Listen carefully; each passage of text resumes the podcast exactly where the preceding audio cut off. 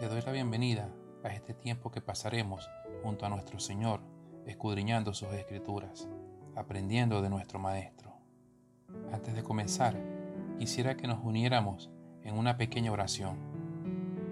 Padre amado, a ti sea toda la gloria y toda la honra, todo honor y poder, toda majestad y potestad.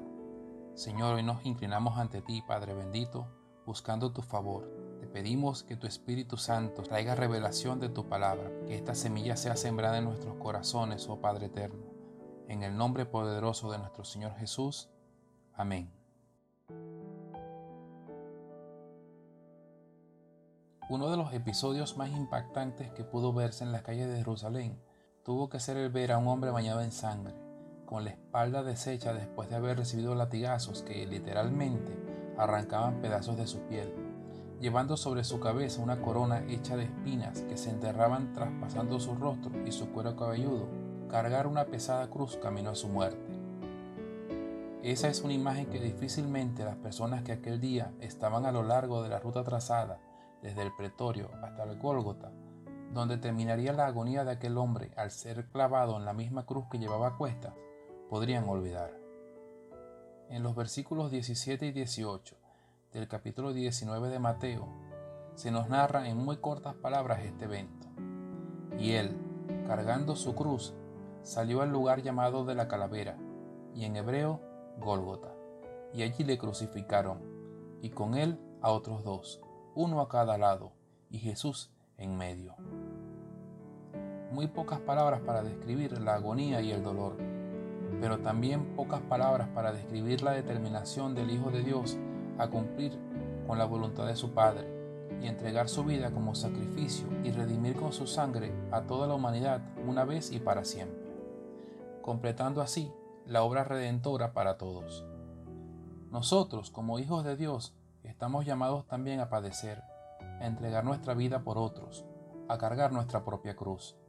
En el Evangelio de Mateo, en su capítulo 16, el verso 24 se narra.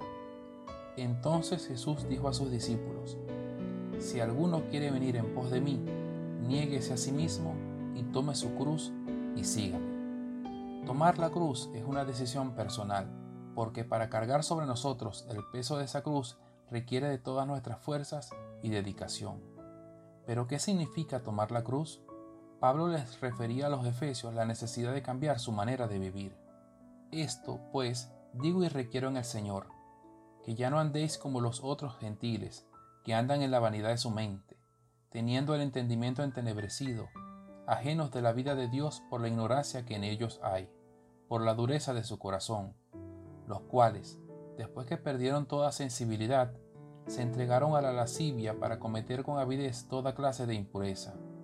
Mas vosotros no habéis aprendido así a Cristo, si en verdad le habéis oído y habéis sido por él enseñados, conforme a la verdad que está en Jesús.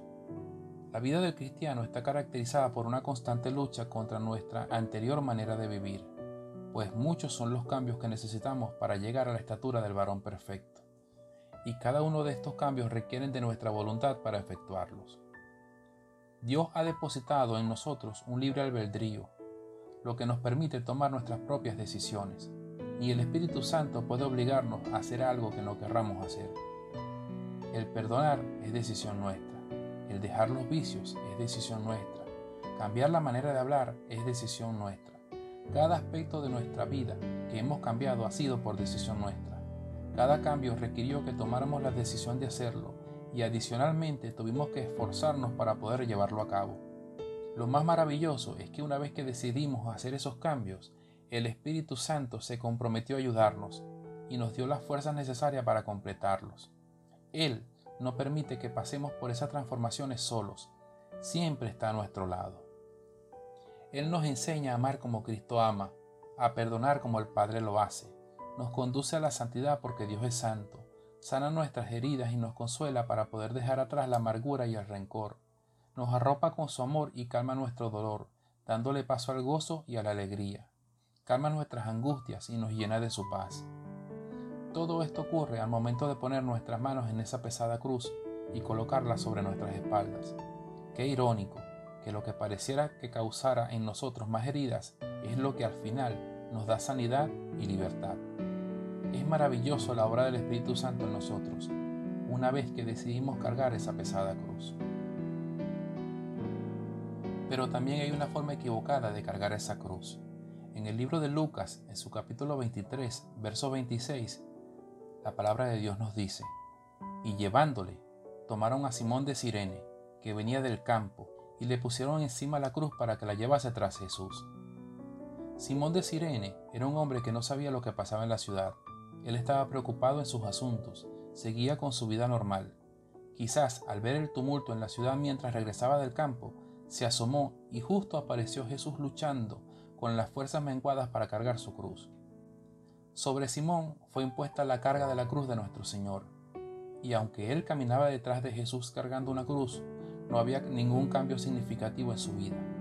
Él seguía siendo el mismo campesino que se tomó como por casualidad con el Maestro. La cruz no representaba para él ninguna decisión de cambio. Muchos pudieron pensar de Simón que él era uno de los seguidores de Cristo, y por eso iba detrás de su maestro. Pero lo cierto es que al llegar al lugar de la crucifixión, Simón soltó la cruz y volvió a su antigua vida. Nada había cambiado para él. Hoy en nuestras iglesias hay muchos como Simón, personas que dan una sensación de piedad y misericordia, que aparentan ser seguidores de Jesús. A la vista de muchos pareciera que siguen a Jesús, incluso pudiera verse una cruz en sus espaldas, pero sus vidas no muestran ningún cambio profundo siguen siendo los mismos en sus hogares, en sus trabajos, con su familia. No han aceptado la necesidad de dejar morir al viejo hombre y se aferran a él. Simón llevaba una cruz, pero no seguía a su maestro. Jesús no representaba nada para él. La cruz en nuestras espaldas tiene un único fin, ser crucificados en ella. El Gólgota era un lugar de muerte. Cada uno de nosotros que lleva una cruz a cuestas debe saber que moriremos en ella. Cargamos esa cruz para crucificar a nuestro viejo hombre. En Gálatas capítulo 2, verso 20 está escrito, Con Cristo estoy juntamente crucificado, y ya no vivo yo, mas vive Cristo en mí, y lo que ahora vivo en la carne, lo vivo en la fe del Hijo de Dios, el cual me amó y se entregó a sí mismo por mí.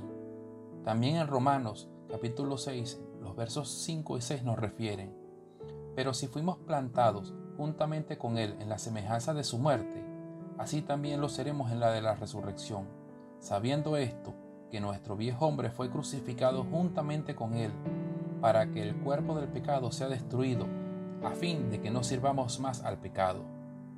Y en Gálatas capítulo 5, verso 24 está escrito, pero los que son de Cristo han crucificado la carne con sus pasiones y deseos. Debemos cargar esa cruz hasta el Gólgota, pero a diferencia de Simón de Sirene, nos quedaremos allí para ser crucificados juntamente con Jesús y morir al mundo, sus deseos y concupiscencias, entregando nuestra vida para ser libres del pecado y transformados a una vida nueva en el Espíritu, ya no sujetos a un cuerpo corruptible, sino sembrados junto a nuestro Maestro. No basta con llevar la cruz, hay que morir dejando atrás lo que antes éramos y viviendo una vida nueva, haciendo morir todo aquello que nos separa de Dios, crucificando nuestros propios deseos, pensamientos y sentimientos. Debemos dejar toda nuestra vida en esa cruz. El Evangelio de Mateo, en su capítulo 16, verso 25 nos dice, Porque todo el que quiera salvar su vida, la perderá, y todo el que pierda su vida por causa de mí, la hallará. Hoy toma tu cruz y caminemos junto a nuestro Señor. Acompáñame al Gólgota. Pero quedémonos hasta que seamos clavados en el madero y crucifiquemos al hombre que nos arrastra al pecado, el hombre que se revela contra Dios, que desea vivir por su cuenta. Crucifiquemos al viejo hombre. Pero no te preocupes, así como Cristo resucitó, también resucitaremos para una vida nueva.